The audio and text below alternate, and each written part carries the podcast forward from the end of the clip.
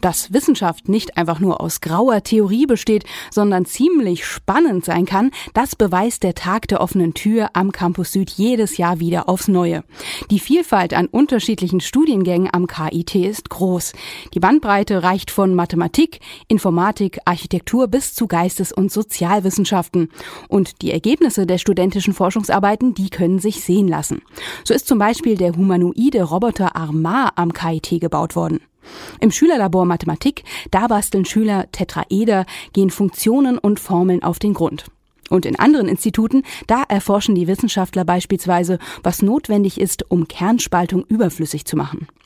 KIT-Reporterin Jennifer Watzecher hat sich am Tag der offenen Tür auf dem Campus Süd einmal umgesehen und geschaut, was Kinder im Mathelabor entdecken, wie Roboter eingestürzte Häuser nach Verschütteten durchsuchen, wie man Flugzeugteile in Mikrowellenöfen backt und welche Auswirkungen Wirbelstürme und Tornados auf ihre Umwelt haben.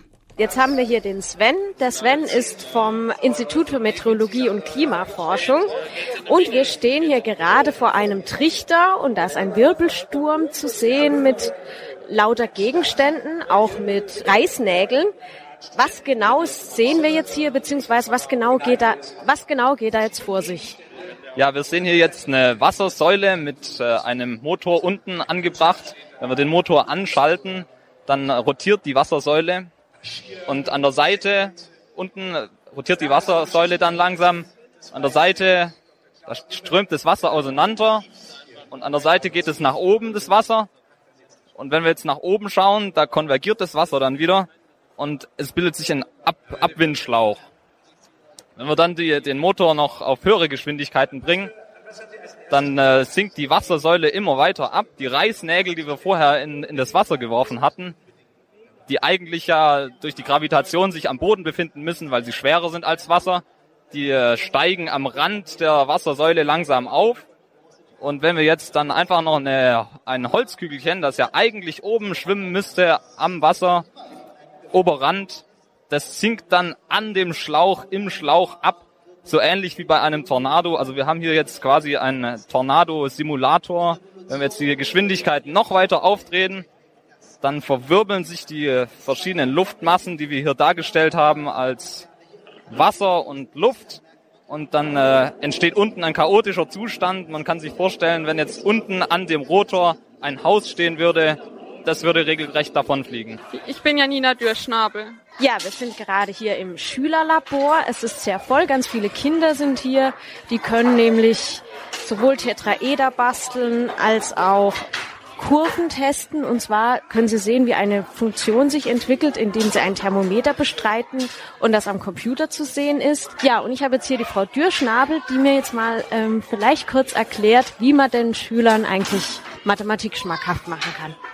Ja, also wir befinden hier uns im Schülerlabor der Mathefakultät und wir hatten hier seit 2007 über 900 Schulklassen von der dritten Klasse bis in die Oberstufe, die hier einfach spielerisch die Mathematik entdecken können. Sie knobeln und es gibt verschiedene Themen. Es gibt Spiegel, Tetraeder, es gibt den Turm von Hanoi, den Satz des Pythagoras, aber das alles wird sehr spielerisch entwickelt und selbstentdeckend. Zusätzlich können die Schule, Schulklassen immer noch einen Workshop buchen, in dem dann ein ganz bestimmtes Thema genauer beleuchtet wird, aber auch hier sehr schülerzentriert.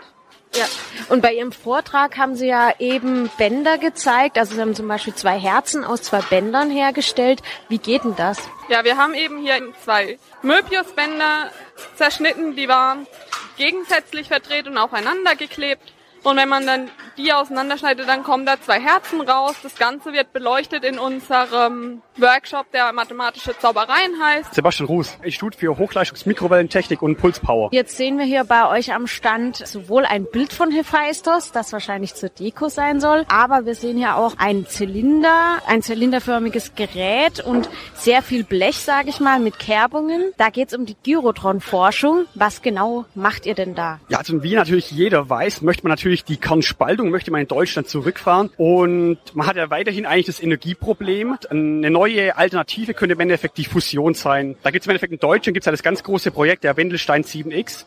Der Nachfolgestand das ITER-Projekt in Kadarasch, was im Endeffekt auch ein weltweites Projekt ist. Und das Ziel ist eigentlich, eine Fusion darzustellen. Und mit dieser Fusion oder basierend auf dieser Fusion braucht man eigentlich ein Plasma. Und dieses Plasma hat eine Temperatur von 100 Millionen Grad. Und da stellt sich natürlich die Frage, wie, wie heizt sich im Endeffekt das Plasma auf? Und da kommt im Endeffekt genau unsere Gyrotrons kommen dort zu, zu Anwendung. Die erzeugen diese Temperatur, diese hohe Temperatur im Plasma. Dieses Ausstellungsstück hier, ist, also ist das jetzt eine neue Mikrowelle, wie ich sie tatsächlich verwenden kann, oder ist das jetzt ein Forschungsprojekt? Also die kann man im Endeffekt auch schon bei unserem Industriepartner, bei Fötsch, kann man die ja wirklich schon, kann man die erwerben. Und vielleicht möchte ich noch zusätzlich sagen, das ist im Endeffekt nichts anderes wie die Haushaltsmikrowelle, nur deutlich größer und optimiert eigentlich. Also man kann sich das so vorstellen, hier sind im Endeffekt 24 Haushaltsmikrowellen sind im Endeffekt zusammenaddiert und die äh, ergeben diesen, diese große Mikrowelle im Endeffekt. Ja. Mein Name ist Lars Pfotzer, ich bin wissenschaftlicher Mitarbeiter am Forschungszentrum Informatik hier in Karlsruhe. Genau, und wir entwickeln bei uns hauptsächlich auch biologisch inspirierte Robotersysteme. Das heißt, was man jetzt hier sieht, ist der Roboter Cairo. Das steht für Karlsruher Inspektionsroboter und der ist von seiner von seinem Aufbau her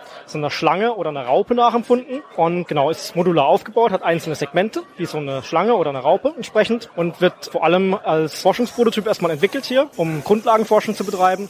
Aber wir sehen auch von dem System her Anwendungen im, beispielsweise für die Abwasserkanalinspektion oder für die Suche und Rettung, um zum beispielsweise verschüttete Personen oder vermisste Personen in einem einsturzgefährdeten Gebäude zu suchen. Dazu kann man das System auch mit verschiedenen äh, Sensoren ausstatten, beispielsweise mit einem Wärmebildkamera zur Suche von Personen oder mit einem Sensorsystem, was eine 3D-Umwelterfassung macht, um wirklich dann auch autonom da drin zu fahren. Und das bedeutet, wir können mit dem System auch autonom über Hindernisse drüber klettern. Das heißt, dieser Aufbau vom Roboter ist so, dass er es schafft, über Hindernisse zu klettern. Er schafft es dann auch, je nachdem, welcher äh, Länge der Roboter äh, gebaut wird, schafft das auch dann äh, entsprechend um Hindernisse herumzufahren.